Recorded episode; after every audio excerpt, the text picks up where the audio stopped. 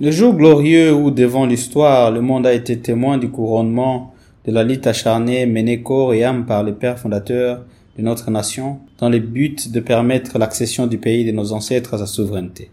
Voici les premières lignes du discours du président Félix Tshisekedi à l'occasion du 61e anniversaire de l'indépendance de la République démocratique du Congo le 30 juin 2021. Mais que signifie l'indépendance du Congo aujourd'hui? Bonjour, nous sommes le vendredi 2 juillet. Je m'appelle Fred Bauma et je suis le directeur de recherche du groupe d'études sur le Congo. Un projet de recherche indépendant basé à l'université de New York et vous écoutez le 20e numéro de Ponajek, notre capsule audio qui tente d'éclairer l'actualité de la RDC. Chaque année, les Congolais célèbrent la fête du 30 juin. Et chaque année, le même discours revient dans les discussions. Nous sommes pas réellement indépendants. Qu'est-ce que nous avons à fêter? Après 61 ans d'indépendance, avons-nous vraiment su assurer la grandeur du Congo comme le dit l'hymne national, etc. Y a-t-il moyen d'améliorer les débats publics autour de l'indépendance? Ce 30 juin, le collectif Écolo, un groupe de jeunes ayant pour but de stimuler la conscience de l'histoire congolaise, a mené une visite guidée décoloniale sur le boulevard du même nom à Kinshasa. Au menu, une visite des bâtiments de l'époque coloniale et récit de l'histoire extractive de la RDC, en commençant par l'État indépendant du Congo, en passant par les Congo belges avant d'arriver au Congo postcolonial.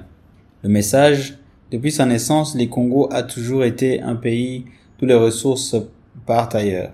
Un pays extraverti dont les richesses servent les autres pays en laissant les Congolais pauvres.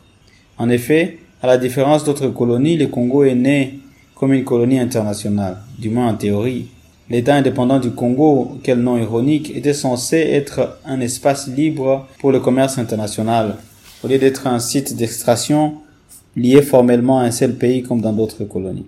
C'est ainsi que l'historien Guillaume Congolo quoi lors d'une interview récente à l'occasion du 30 juin, a exhorté les dirigeants et les populations congolaises à comprendre pourquoi le pays est le seul à être soumis sous les statuts des colonies internationales, propriété commune des capitalistes mondiaux à cette problématique.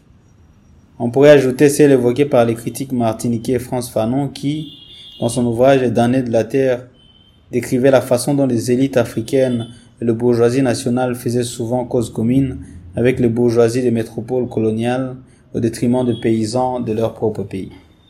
Double exploitation de Congolais donc, d'abord par les capitales et la puissance internationale et ensuite par l'élite en collision avec ces derniers. Trois jours avant la fête de l'indépendance cette année, la RDC et le Rwanda ont signé plusieurs accords, dont un qui porte sur la coopération entre les deux pays dans l'exploitation de l'or congolais.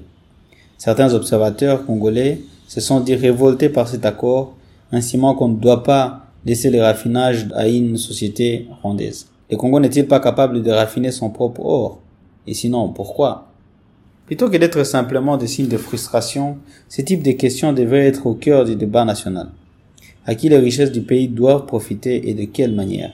Comment le faire profiter davantage à tous les Congolais plutôt qu'à l'élite? Pour qui la souveraineté du Congo tant recherchée par les héros de l'indépendance existe-t-elle Le paysan L'élite? Voilà d'autres questions qui pourraient animer un débat riche et nuancé sur la signification de l'indépendance du Congo aujourd'hui. Pour recevoir Ponajek chaque vendredi sur votre téléphone, Rejoignez notre fil WhatsApp en envoyant GEC au plus 243 894 110 542. À très vite.